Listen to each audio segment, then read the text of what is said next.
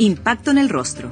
Es una invitación para todos aquellos que a las 20 horas se nos iluminaban los ojitos de lucero, prendíamos la tele y nos deleitábamos con las teleseries. Es una conversación en donde evitaremos los ahogos que sentíamos cuando era fin de semana y no las transmitían. Y las defenderemos porque la legal, los que vemos la comedia, no somos nada cualquier cosa, porque terminamos el cuarto medio en el Liceo de Limache. Así que agarra tu tecito y el pan con palta y disfruta junto a Jorge Peña y sus invitados en Impacto en el Rostro.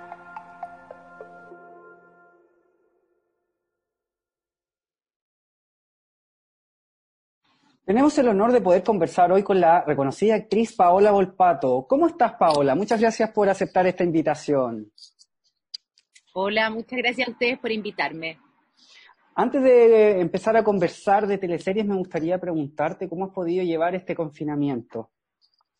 Eh, la verdad que no me puedo quejar. Eh, llevamos 82 días encerrados, eh, cuidándonos mucho. está muy duro, está muy, muy dramático afuera, sobre todo en, en la zona céntrica, eh, los hospitales ya están colapsados. Eh, así es que nada, la, cuidarse y decirle a la gente que este bicho no se ve, es que este bicho no está en el aire, está en las superficies de las cosas, por lo tanto, lo mejor para no contagiarse es no, no, salir, y si uno tiene que salir, tomar todas las precauciones como la mascarilla, lavarse las manos, la distancia social, que nada es tan importante, em, que tenemos que lograrlo, así que por favor, que la gente se cuide. Esto. Hacemos la invitación entonces a que la gente tome todas las precauciones del caso y que se queden en la casa viendo películas, teleseries, ¿no es cierto? Y también teatro, porque gracias a plataformas como Scenics podemos ver eh, bastantes obras. Y en, este caso podemos verte a ti en El Rey se muere. Cuéntanos un poco eh, de, esta obra y también si has podido ver otras eh, mediante esta plataforma o, las que están disponibles también, como las del GAM. Otras. Sí, he estado viendo cosas en Escenix, obras que no alcancé a ver porque yo estaba en función mientras daban esas obras. es una plataforma que, que, nació para eso, para para transmitir teatro en streaming. Entonces no es un teatro grabado así nomás, sino que es un teatro que se hace a seis cámaras y que después se edita. Eh, entonces está muy, está muy bien cuidada la parte como audiovisual, la parte del, audio, y hay una conexión del Esteban Larraín, que es el, cineasta que hace esto, junto con los directores de las obras. Ahora, la, plataforma igual eh, es una plataforma que se iba a, a lanzar en septiembre, y debido a la pandemia, la Patricia y su equipo decidieron lanzarla antes. Eh, y eso no, nos permitió a mucha gente entrar eh, sin costo. Eso después va a tener un costo como para ver obras en streaming, pero mm, por mientras podemos gozar de eh, un montón de cosas que se están dando. Hay estrenos toda la semana. Y El Rey se muere es como, es como un hijo mío, porque fue una idea mm, eh, que se me ocurrió al, principio de la pandemia, como la sensación de estar encerrados en nuestras casas, todos los creadores, eh, los artistas, eh, sobre todo artistas teatrales, em, y esas ganas como de no perder la conexión con el público. Y mm, todavía no se habían empezado a hacer estas obras en Zoom, que no reemplazan el teatro, pero son también una alternativa para mucha gente. Em, y entonces se nos ocurrió hacer algo como distinto, algo que fuera como la bambalina de las obras, ver los procesos creativos de los actores y de los directores y de los, de los, o sea, de, de los em, diseñadores, de los músicos, que son cosas que la gente en general, eh, cuando ve una obra, no, no se da cuenta que hay tantas patas que conforman este, este espectáculo. Y así contactamos a los contadores auditores con los que yo había trabajado antes también, que son unos, son unos monstruos del teatro, unos genios. Y inventamos esto en base a la obra de Ionesco. Inventamos una serie de juegos, que es lo que la gente puede ver en, la pantalla. La gente entra al Rey se muere y puede crear su propio montaje. porque están, está desestructurado y hay escenas, la misma escena hecha por muchos artistas y también eh, la visualidad de varios diseñadores, escenógrafos, vestuaristas, iluminadores, músicos. Así que es, em, es muy interesante y es muy interesante ver lo que nosotros en, em, cautiverio podemos crear, las mentes, nuestra, nuestra necesidad de mostrar, de sacar y sobre todo de, tratar de entender este proceso que nos tiene encerrados, nos tiene precarizados, nos tiene con ganas de mm, entender qué está pasando con, con el mundo, ¿no? Con esta peste que, que uno la, la, leía o la veía en películas de ciencia ficción y decía, wow, no, esto no va a pasar. Y resulta que sí, pues que estamos todos encerrados por un bicho que además no se ve, que es lo más terrible, como que la sensación es, ¿cómo salgo a defenderme si no te veo? Em, y eso ha hecho que, bueno, estemos tratando de, de hacer de todo para poder seguir dándole a la gente también, como tú decías, en cuarentena, eh, está ahí en la casa, y la cultura eh, es lo que nos, nos, da un respiro, ¿no? Eh, y la televisión, sobre todo para mucha gente que no tiene cable, la tele eh, es, es un punto de encuentro. Las teleseries, que claro, lamentablemente se están repitiendo varias, pero, pero son teleseries bonitas, son teleseries que elevan el espíritu. Paola, y estas nuevas propuestas por Zoom, eh, ¿cierto? Eh, que, hemos estado viendo, ¿tú crees que son un paréntesis debido a la pandemia o puede que eh, continúen después cuando los teatros ya estén abiertos? Yo pienso que son un paréntesis um, o es una nueva forma, básicamente, porque a lo mejor descubrimos nuevas formas de comunicarnos y de hacer eh, de nuestro quehacer algo distinto.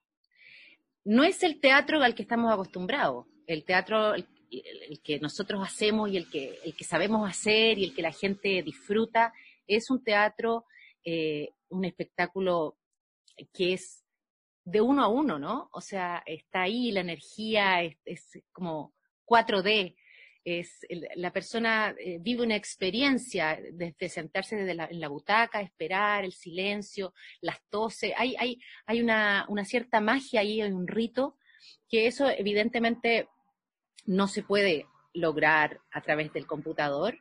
Lo que hemos visto son obras en streaming, algunas escritas especialmente para el lenguaje del Zoom, por ejemplo, eh, pero creo que falta mucho, o sea, tenemos que apropiarnos de esta nueva forma. Eh, darle una visualidad, darle una dirección. Es muy difícil para un director dirigir actores así. Incluso pienso en los cabros de la escuela, los cabros que están estudiando teatro. ¿Cómo, cómo se hace? ¿Cómo, lo nuestro es, mucha piel, hay, trabajo de postura, hay trabajo de presencia, hay trabajo de, eh, vocal que a través de la pantalla no, se puede dar.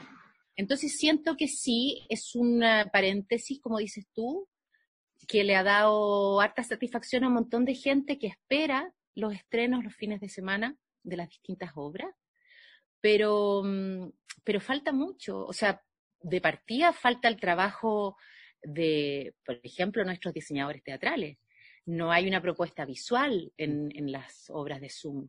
También en, la dramaturgia, eh, todas estas cosas que pasan, que eh, te escucho, no te escucho, sí, o, que tú puedas cambiar la imagen y poner un dedo para arriba o cambiarte, todo eso todavía no está incorporado en la dramaturgia. Por lo tanto, creo que hay que hacer, no, mm, no hay que discriminar, no, me, parece absurdo estar como diciendo, oye, es que eso no es teatro. Mm, es son nuevos lenguajes, estamos experimentando, y creo que los cabros jóvenes, los artistas, los creadores jóvenes, eh, pueden incluso lograr cosas muy interesantes. Ahora, de aquí a que vuelva el público a las salas, ojalá que no, no falte mucho tiempo, pero como van las cosas, em, siento que es lo que podemos hacer para mantener el contacto con nuestro público, que ha sido súper difícil, ha sido muy difícil conquistar a ese público, que llegue a las salas, que, que, que vean el teatro no algo, algo como incomprensible, que sea como una experiencia.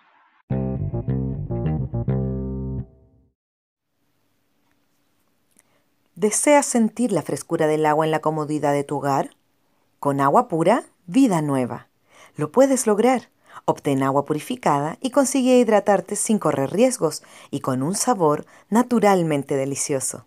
Para mayor información, más 569 5683 6586 o al Instagram arroba agua vida nueva purificada.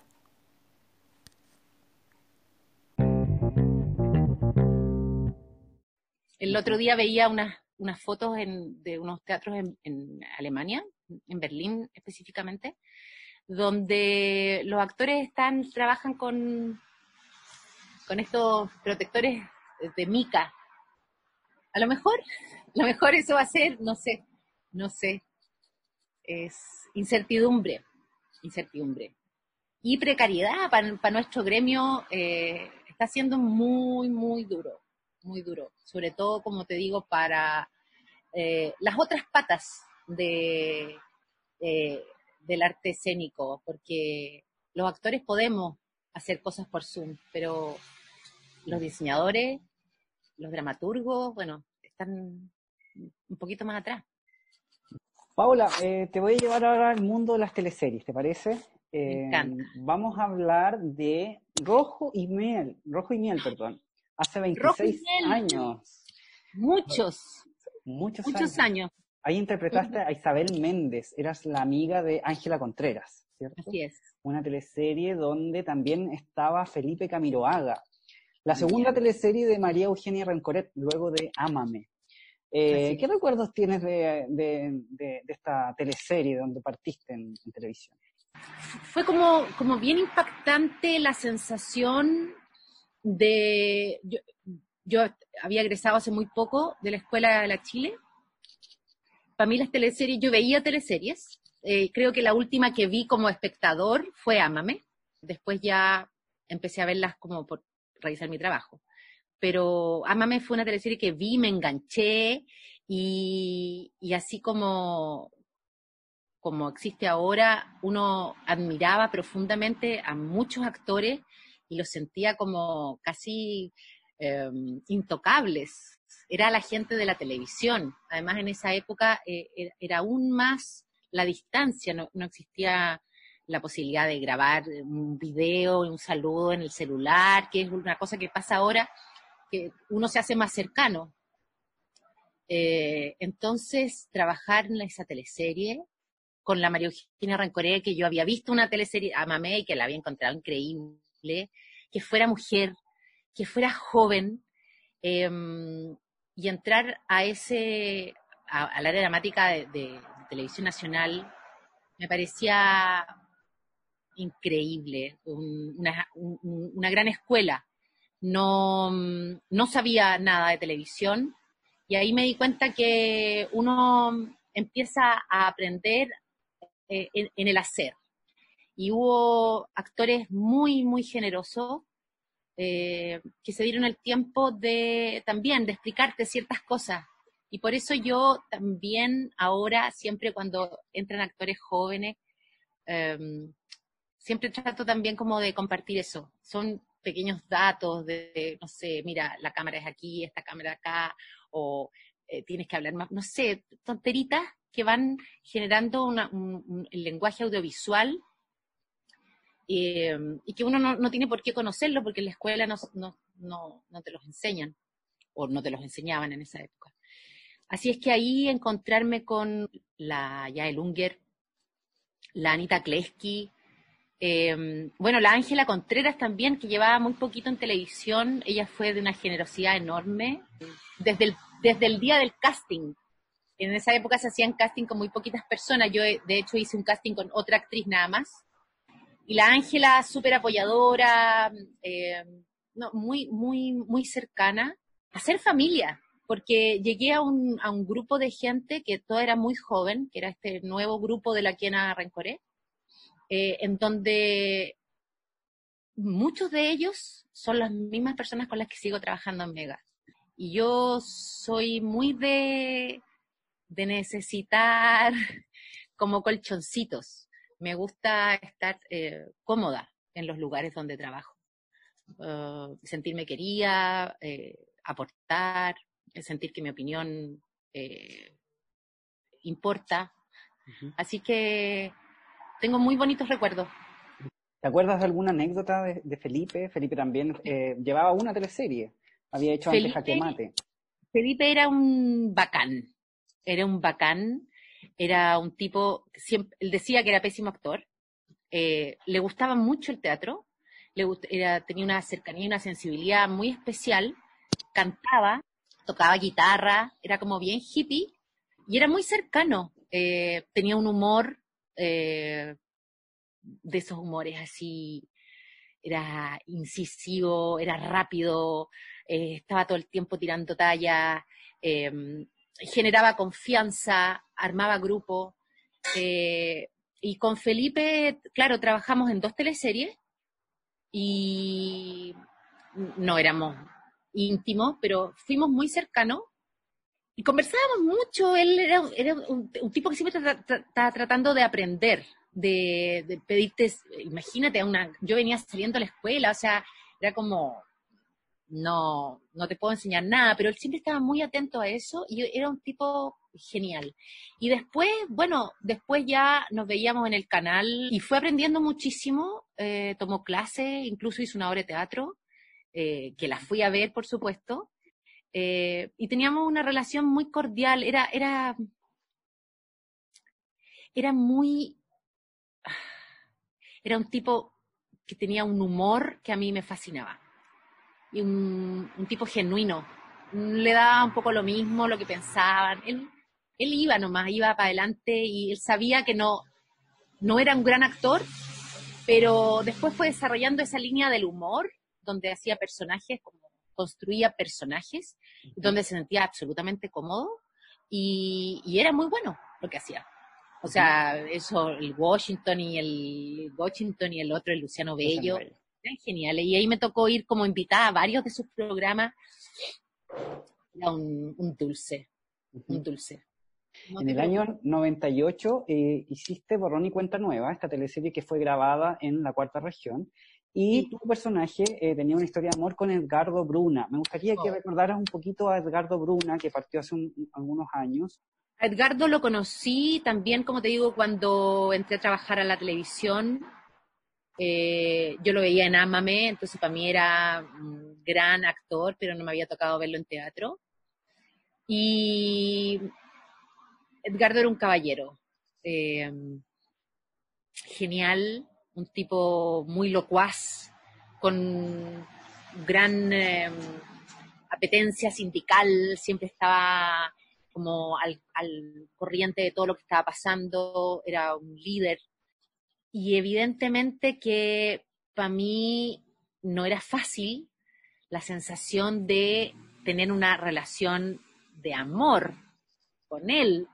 Eh, era mucho mayor que yo y además era un tipo, como te digo, un tipo muy correcto, muy galán, pero no, no andaba con la cosa como, no, no, era, no era chinchoso, no era de los que, mm, no sé, como que coqueteara, ¿cachai?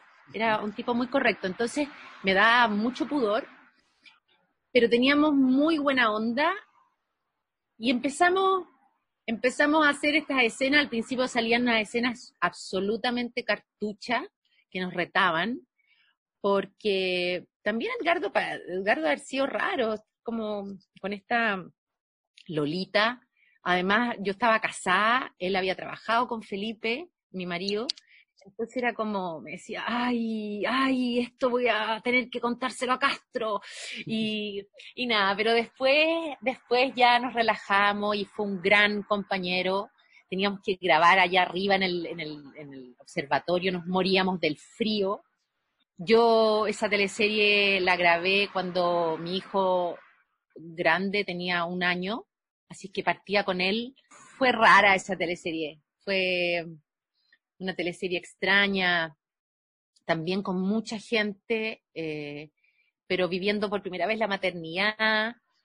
Eh, pero Edgardo estuvo siempre apoyándome, siempre un, tipo, como te digo, muy correcto y, y después nos tocó durante mucho tiempo trabajar juntos, hicimos teatro juntos. Eh, fue una fue una pérdida súper grande para mí. Paola, vamos a hacer un salto eh, en los años y nos vamos a ir al año 99, donde eh, participaste en la teleserie Aquelarre, oh, donde hiciste a la señorita Gustava, esta profesora, ¿cierto? Eh, una de las hermanas Patiño, que era coja.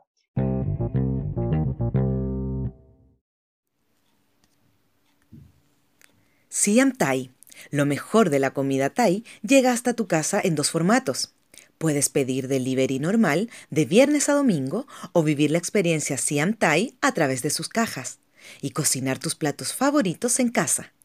Conoce más en arroba Chile y en www.siamthai.cl.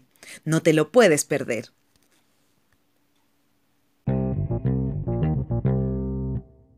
Eh, quiero preguntarte sobre tu experiencia en esta teleserie y si es verdad que tú le propusiste a María Eugenia Rencoret ser coja, que este aspecto no venía del guion. Es cierto, lo que pasa es que eso, esa idea original está sacada de una obra de teatro que se llama La Casa de Bernarda Alba, en donde están estas mujeres y la madre las tiene encerradas porque quiere que se case, porque había una tradición en España en esa época que era que la, se tenía que casar primero la, la primogénita, y de ahí hacia abajo. Entonces tomaron esa idea y eran estas cinco hermanas, eh, y a mí me dieron el personaje de la Gustava, que era la más tímida, la que tenía como más conflictos con, su persona, y a mí me pareció que, que había que darle una vuelta porque evidentemente las cinco hermanas éramos todas guapas y no, había nada escrito que dijera, oye, esta chica fue, no sé, tuvo un trauma de pequeña. Entonces le propuse a la Kiena que le pusiéramos un, algún defecto, algo que a ella le, hubiera, la hubiera traumatizado de niña, con la sensación de bullying o de sentirse eh, una persona como, como menos atractiva. En García Lorca propone eh, la, el personaje que propone García Lorca de la hermana es eh, Martirio, que es jorobada. Eh, y me parecía un poco más duro y era menos, menos, como visualmente era menos atractivo. Así que le propuse que tuviera una, que hubiera tenido polio de niña y que hubiera quedado con esta, este problema en la cadera para caminar. Y yo, yo tenía una, una señora que trabajaba con la abuela de mi mamá y que después trabajó con mi mamá mucho tiempo, la Inés, gran persona, maravillosa, y ella tenía una cojera. Entonces yo desde niña la imitaba. Cuando me tocó hacer el personaje, la quena dijo, ya, probémoslo, no me tinca, te vaya a ver mal, no sé, no, pero probémoslo. Y yo lo probé y, les pareció súper atractivo. Em, Así que fui donde la Inés y le dije, Inés, ¿qué estoy haciendo en la tele? y, la Inés, me decía, pucha, pero ojalá que usted, a usted la puedan, porque se supone que yo me sanaba con unos barros.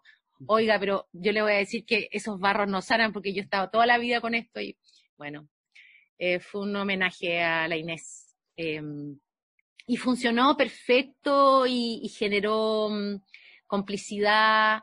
Eh, la gente me mandaba fruta, eh, uva, manzana al canal.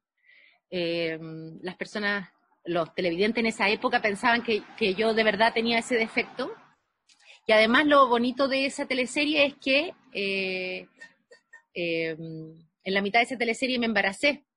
Así es que terminé embarazada y bueno, haciendo esa escena, no sé, el rapto con Mauricio Pesudich, gran, gran compañero, generoso también, muy bonito. Esa fue una teleserie muy bonita, muy bonita de hacer, ese mundo tan chileno y tan fantástico, medio, medio García Marquiano. Eh, grandes amigas trabajaban ahí y amigas que mantengo hasta el día de hoy. Eh, se generaron cosas muy preciosas, muy, muy, muy preciosas. Según lo que nos contaba Patricia López en unos capítulos atrás, ella propuso también hablar como mexicano. También Jimena Rivas sabemos que propuso hablar en rima. Era una teleserie donde los actores fueron escuchados y donde todos estos elementos fueron sumando y, lograron esa gran sí. Como te digo, todos se fueron como en la bola de mm, este mundo García Marquiano, con este gran secreto, donde las mujeres teníamos una enorme visibilidad era además un elenco con muchas mujeres. Eh, y se hicieron cosas preciosas. Me acuerdo de lo de la Patti. La Patti venía saliendo de la escuela. Eh, claro, llegó con esta propuesta de la mexicana y, y la Anita Reeves enganchó al tiro y, em, armaron un cuento precioso. las floristas también tenían toda una onda. La Patti Reaneira que hizo esta loca, loca de patio que buscaba y buscaba a su novio. Todo como que como que le pusimos un poquito de polvos de hornear a los personajes. Eh, y además eran esos elencos antiguos, que eran 35, 40 actores. Había mucha mística, mucha mística y aprendieron, o sea, aprendieron, pues yo no, pero yo tuve que aprender a, manejar una carreta, pero, pero aprendieron a andar a caballo. Eh, la Jimé Rivas llegó con sus rimas. Sí, son, son teleseries como que ya no se podrían hacer. Paula, vamos a eh, pasar al año 2003, donde hiciste Pecadores, eh, Aida y Elisa, ¿cierto? Un rol que fue tomando importancia a la medida que iba avanzando la historia, ya que se descubre que tú eras la verdadera hija de Jaime Badel, este hombre multimillonario que vendía a su hija al diablo. Bueno, ¿qué te pareció ese papel y, si te gustan este tipo de, de historias en televisión fantásticas? Recordemos que estaba el personaje de Luciano Cruzcoque que interpretaba al mismísimo Diablo. Al mismísimo, al mismísimo Colugo. Sí, eso fue, bien interesante porque mm, también había como una, era una, era media gótica. También eh, eran muchas de las personas que estábamos ahí, de los actores, eh, habían trabajado en Aquelarre, entonces ya era no solamente ponerle polvo de hornear, sino que ya polvo de hornear y bicarbonato. Entonces, algunas algunos personajes como que se, subieron demasiado, eh, pero, pero era una apuesta, eh, fue una apuesta muy interesante. Y claro, mi personaje era gótico y yo estaba eh, componiendo con Mauricio Pesutich, que es un maestro de la composición, de digo composición cuando, cuando uno como que arma un personaje desde, un poco desde afuera hacia adentro, ¿no? Y éramos el mayordomo y la empleada eso éramos. Y parece que guardábamos un secreto, pero no sabíamos mucho más. Entonces nosotros empezamos a inventar este cuento gótico en que, en que como que íbamos al bosque, yo iba con una canastita y recogía como hongos y el, en fin. Y se fue dando una cosa muy entretenida y en algún momento eh, entró la, el equipo de guiones el equipo guionista en, de, en ese momento. Y nosotros estábamos en una escena de la cocina con el Mauro y no sé qué estábamos haciendo y ellos como que plim, se les iluminó la ampolla y dijeron, ella es Elisa. Y ahí empezaron a inventar, o sea, en el fondo, y claro, y el personaje agarró un vuelo tremendo y al final me acuerdo de esa escena que tuve que grabar con Cruzcoque eh, en un auto eran las 3 de la mañana, hacía un frío invernal chileno en un bosque de pinos, más encima. Y tú ibas con, los pijama, además. agua. Sí, yo iba con una camisa, con una, como una camisa de dormir, y los bomberos tiraban agua y había que hacer la escena y la escena tenía que quedar de una. A mí me encantan hacer esas cosas, yo, o sea, sufrí el frío ahí, pero me encantan esas escenas. Eh, así que ir al límite y me las juego completo. Eh, Sí, estuvo, estuvo increíble. Eso fue como un regalito que me hicieron los chiquillos, o sea, como que, eh, no específicamente a mí, pero que, el, que los personajes agarraran ese, esa, hicieran ese giro y, que el, secreto que tenían era el tremendo secreto, o sea, eh, finalmente el Mauro Pérez me había salvado del, mismísimo demonio, entonces fue una linda eh, oportunidad además, hicimos unas escenas que recuerdo con mucho cariño con Jaime Badel, eh, otro grande, generoso. Eh, aprendí harto. Paola, y gracias a este rol, al siguiente año tú eh, saltas a los protagónicos con Destinos Cruzados, ¿cierto? Obviamente que uno, yo sé, yo estaba contenta porque evidentemente un rol protagónico te da más posibilidad de, no de figuración, sino hay que recordar que en esa época las teleseries, los actores no todos teníamos contrato. Uno, a uno lo contrataban por, eh, por temporada o un año. Entonces, siempre estaba la sensación de, de, la precariedad, que si uno no lo hacía más o menos bien, o yo tenía esa sensación, eh, al otro año posiblemente no iba a tener trabajo. Entonces siempre me he tomado todos mis trabajos con mucha con mucha dedicación, me gusta mucho lo que hago. Eh, evidentemente un rol protagónico era algo que yo no me esperaba, no, me, no lo esperaba, no fue eh, una carga dramática, o sea, como laboral mayor, porque como te digo antes, las teleseries eran como mucho más personajes.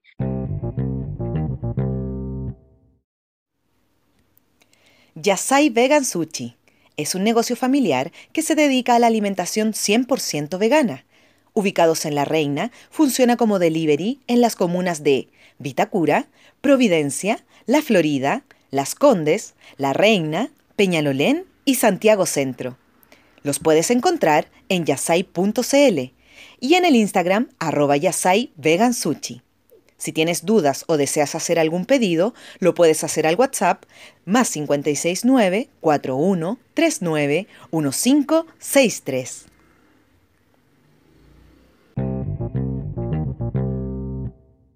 Entonces uno grababa, no, no grababa tanto como se graba ahora. Eh, tenía, conozco a Álvaro hace muchos años, así es que tenía una relación como muy, muy buena con él. Eh, también con Lalín, la conozco de cuando salió la escuela.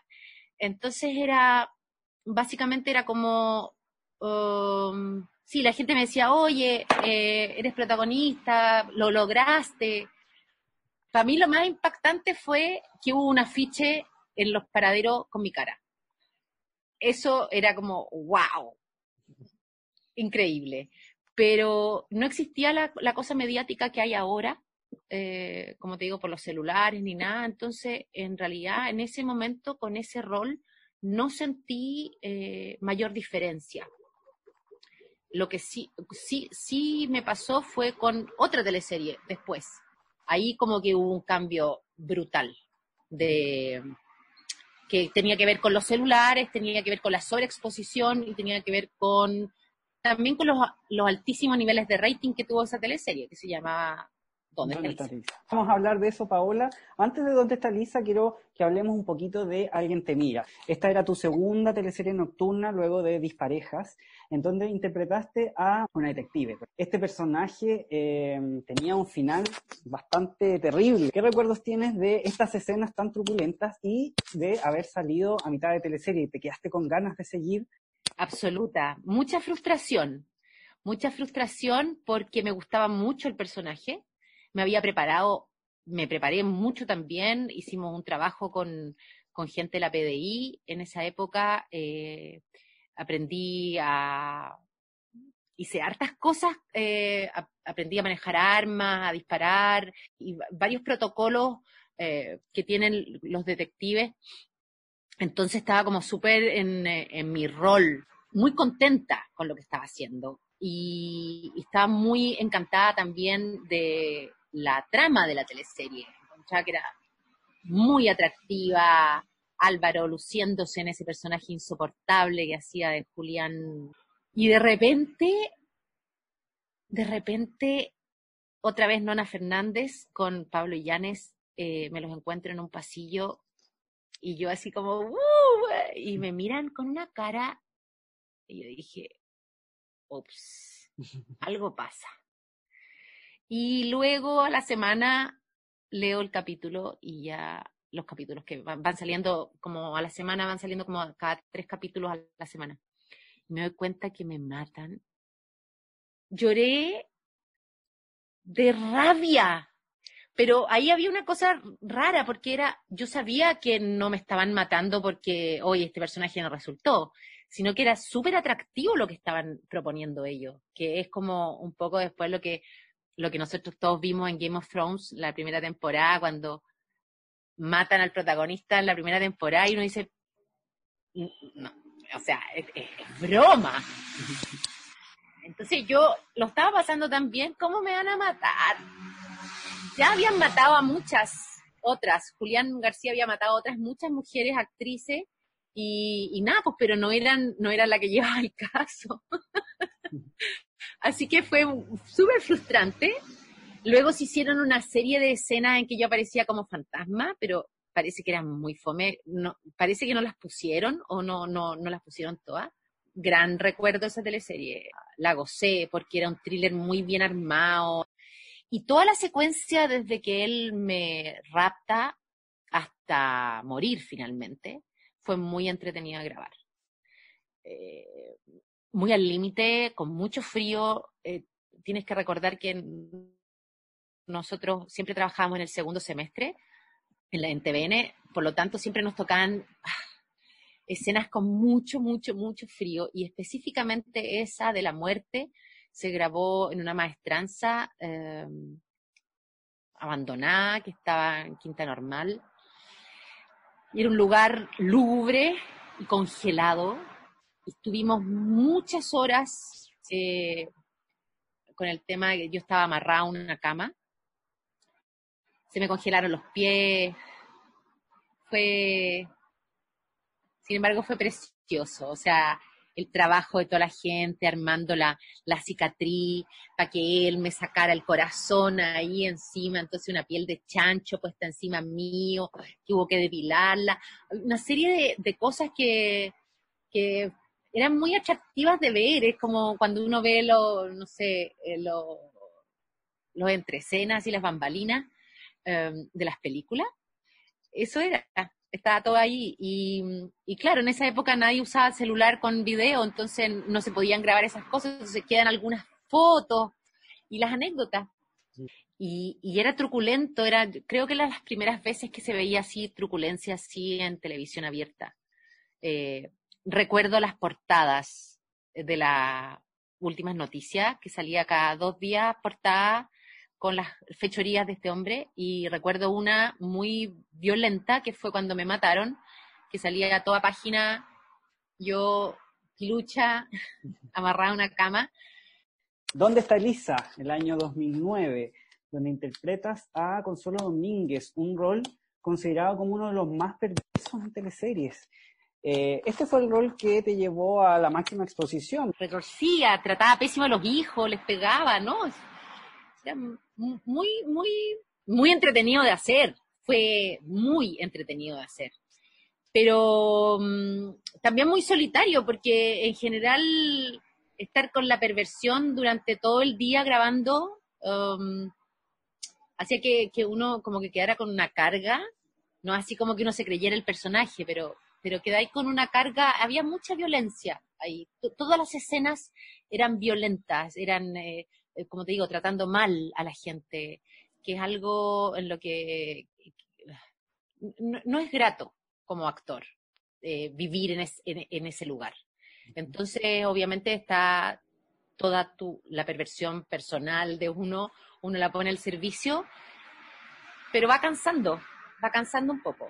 Difícil porque al principio eh, nadie sabía quién era la asesina o el asesino. yo lo supe el día, el, día que me dieron el personaje, pero me tuve que quedar callada durante mucho rato. Y entonces había una sensación como, ¿será tú? No, no soy yo, no, es que yo llevé esta cuestión hoy. Y yo sabía y era como, ¡ay, qué nervio! A lo mejor me lo van a quitar, después van a escribir por otro lado. Pero mm, fue muy interesante eso porque a nivel actoral, como yo no, no, no se podía, no se podía contar nada, antes, no, no podía ver ningún eh, eh, como atisbo de maldad en ella, eh, hubo que hacer un trabajo bien, bien como delicado, ir, ir mostrando la maldad de a poco. Tú matabas a tu marido en al final de la teleserie, a Francisco Reyes.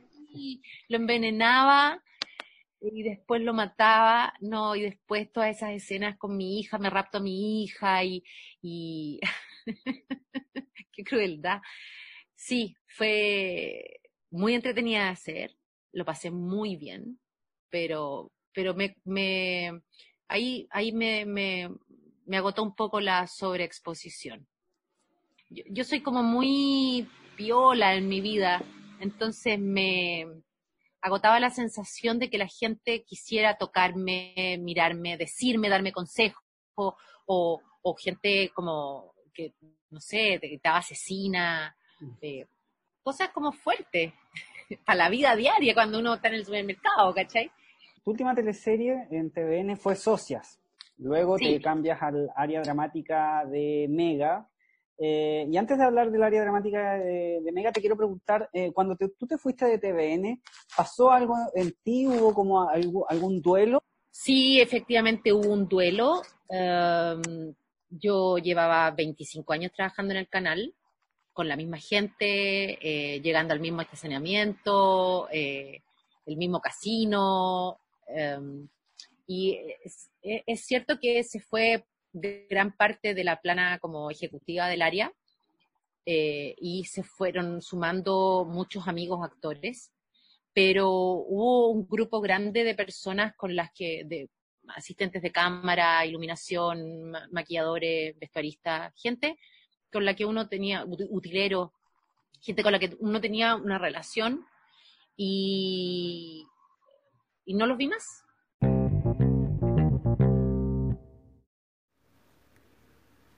¿Te gustaría ganar un gran libro y leerlo en tiempos de pandemia? Con Impacto en el Rostro y Alquimia Ediciones lo puedes lograr. Solo debes seguir ambas cuentas en Instagram y contestar la siguiente pregunta. ¿Cuál es tu teleserie favorita? Tu respuesta debe ir con el hashtag mi teleserie favorita y ya estarás participando por Papelucho Gay en Dictadura de Juan Pablo Sutherland.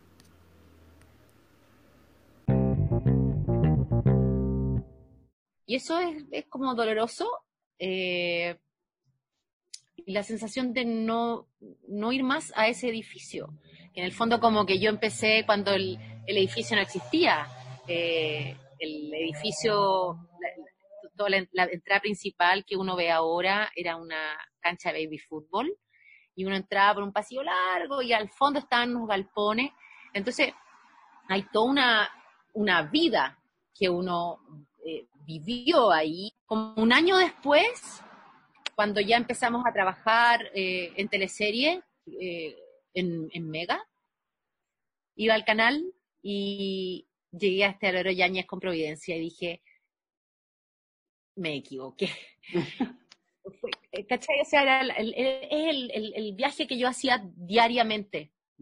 Eh, oh, ahora ya tengo el, otro recorrido a Mega, ya lo, tengo incorporado, en, o sea, me subo al auto y el auto parte solo, pero, pero sí, eso fue eh, la gente, la gente, los equipos, siempre son, son grupos que trabajan tanto, tanto, tanto juntos, tanto tiempo y con tanta intimidad que uno, evidentemente que así es el duelo.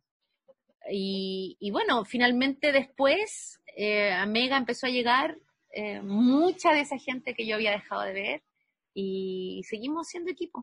Paola, llegas a eh, Pitucas y Lucas, la primera teleserie de Mega, eh, que está siendo actualmente retransmitida a las 22.30 horas.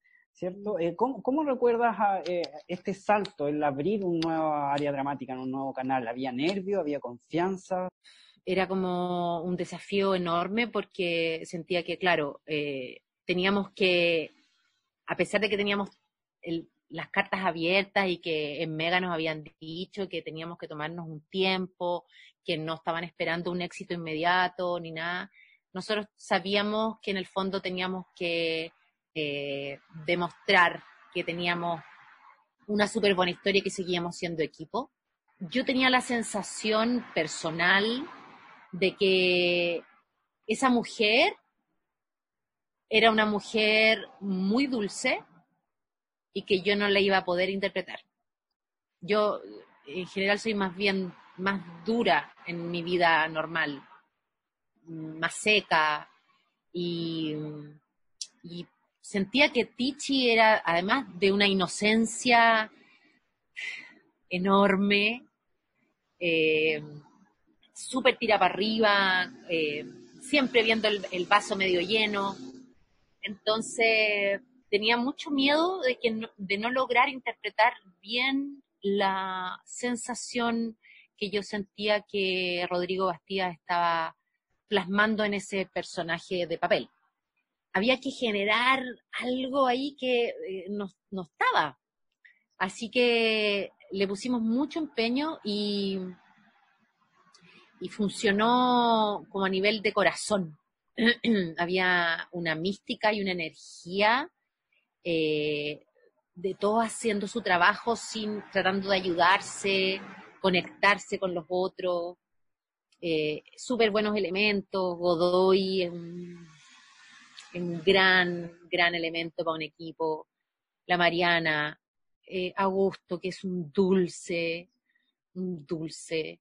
Todo el tema de la precariedad se grababa en, un, estudio como arrendado, con unos camarines muy chicos, todos aprendiendo a hacer equipo porque venía gente, camarógrafo o, o gente del equipo técnico de otros canales. Pero se generó algo muy, muy, muy, muy, muy especial. Y me tocó ver nuevamente, vi el primer capítulo de Pitucas, cuando lo estrenaron ahora, y fue la misma emoción, fue qué lindo trabajo, que hay una cosita como brillante en, nuestro trabajo, en la Gabriela Hernández está, pero para comérsela, está todo el mundo de la pescadería, y que fue súper duro también, porque, bueno, nunca más comí pescado. Eh, en serio, en serio. Eh, nunca más comí pescado. Paola, eh, tú mencionabas, bueno, como todo el mundo sabe, antes las teleseries tenían bastante personajes, 35, 40 personajes, ahora los elencos son más reducidos. En ese sentido, ¿cómo tomaste tú tu trabajo de Perdona nuestros pecados, que era una teleserie con un elenco más reducido y además bastante larga, y luego pasaste a em, Isla Paraíso, donde interpretabas a dos hermanas. Eh, ¿Qué pasa con, como con el desgaste, con las horas de grabación? ¿Cómo, te lo tomas tú? Yo soy trabajólica. Me gusta mucho lo que hago.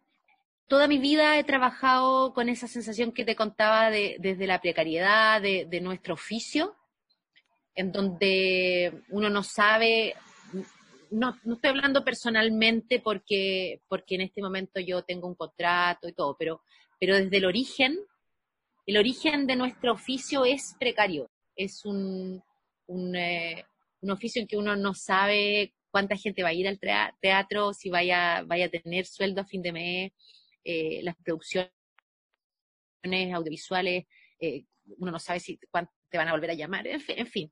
Entonces, esa semilla existe. Y desde, desde muy joven he tenido esa sensación de, y además que me gusta mucho, como de hacer, no tengo problema con trabajar. Eh, no tengo problema con trabajar eh, en televisión porque lo he hecho siempre así, en televisión y después irme a ensayar o tener función el fin de semana. Es lo que elegí. Es como, no sé, me imagino que los médicos o las enfermeras tendrán el mismo rollo, así como, pero ¿cómo voy a hacer una profesión en que tengáis que hacer turno de 24 horas? Bueno, no sé, o en fin, es lo que elegí. Entonces no tengo tanto problema con el trabajo. eh, tengo bastante buena memoria, por lo tanto, me gusta mucho leer, por lo, por lo que no se me hace un drama esta cosa de que, hoy salieron capítulos nuevos. Leo mis capítulos, voy como muy ordenada. Em, la teleserie Perdona que pecados fue súper desgastante porque fue muy larga, porque fueron dos temporadas, entonces finalmente estuvimos un año y, algunos meses grabando lo mismo. Y era una teleserie que además se grababa en Pirque, entonces eh, habían ciertos factores que hacían que la vida se hiciera un poquito más complicada. Yo estaba haciendo teatro también, entonces se hizo cansador. Eh, sin embargo, era un súper buen producto, a mí me gustaba mucho trabajar ahí, por lo tanto, cuando me propusieron eh, Isla, como que no lo pensé. Encontré que era genial, que me encantó la idea de, esta, de hacer esta gemela. Luego me pasó la cuenta, pero en ese momento no, no lo pensé, no lo pensé tanto. Eh, pero sí, luego ya llevaba un tiempo con las gemelas de Isla y fue súper duro. Era súper duro, porque era doble pega. Eh, era algo que uno, o sea, yo me imaginaba, decía, ya, sí, claro, entonces grababa uno y grababa otro. Pero en el momento que tenéis que hacerlo y que además había cambio de look para cada eh, personaje, digamos, y había que sacarse el hábito, desmaquillarse, maquillarse de monja, hacerse las trenzas, ponerse el... Eh, eso fue desgastante, pero en el canal me dieron, me dieron, por ejemplo, la facilidad de, eh, cuando ya estaba muy cansada de no, de no grabar los viernes, entonces grababa de lunes a jueves. También fue una teleserie larga, fue una teleserie que duró un año, en realidad no debería haber durado tanto.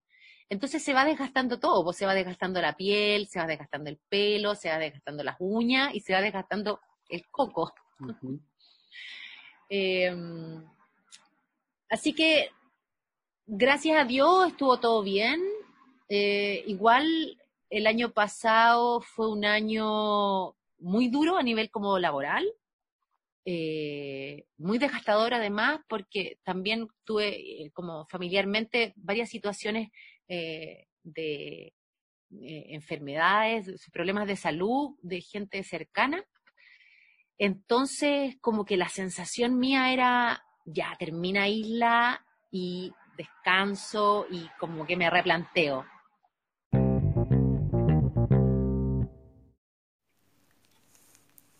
¿Te gustaría poner un plato en el microondas y que la comida te avise cuando esté lista? Es real. Se llama Whistle Gourmet y Whistle Home Cook. Son dos líneas de platos preparados por W Foods, con los mejores ingredientes y que en menos de 6 minutos en el microondas te sorprenderán con su sabor. Whistle Gourmet combina solo ingredientes premium con la experiencia del chef en 7 recetas. Y Whistle Home Cook rescata las recetas clásicas con sabores caseros que nos recuerdan tanto la comida de la abuela, en nueve alternativas. Cada plato tiene una duración de 90 días refrigerado y dos años congelado. ¿Te dieron ganas de probarlos? Conoce todas las recetas en wfoods.cl.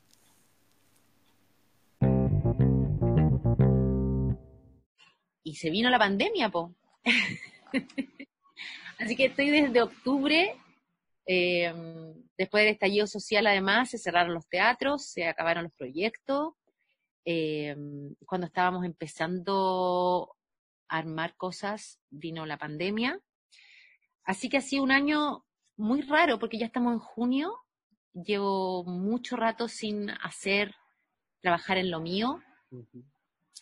Eh, así que ahora te diría que volvería a hacer hasta unas trillizas.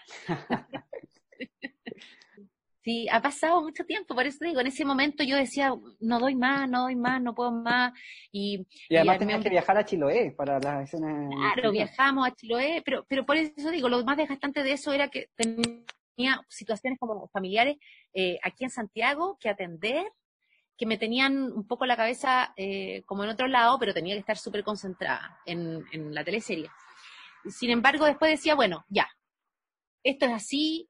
Eh, se va a acabar, me voy a ir de vacaciones y, ya está. Y después voy a estar eh, queriendo hacer otra cosa.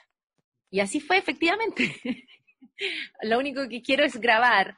Y bueno, estoy en historia de cuarentena, pero eso, eso le toca mucho a Pancho. Pancho graba todos los días, pero yo soy un personaje que aparece una vez a la semana, entonces me toca un día de grabación. Eh, y es muy fome. me gustaría grabar más. Paola, te queremos agradecer eh, el tiempo que te diste, este gran recorrido que hicimos, eh, pero antes de despedirnos me gustaría que me dijeras cuál es tu personaje favorito en teleseries y cuál es el que no te gustó tanto, el que quizás te aburrió un poco.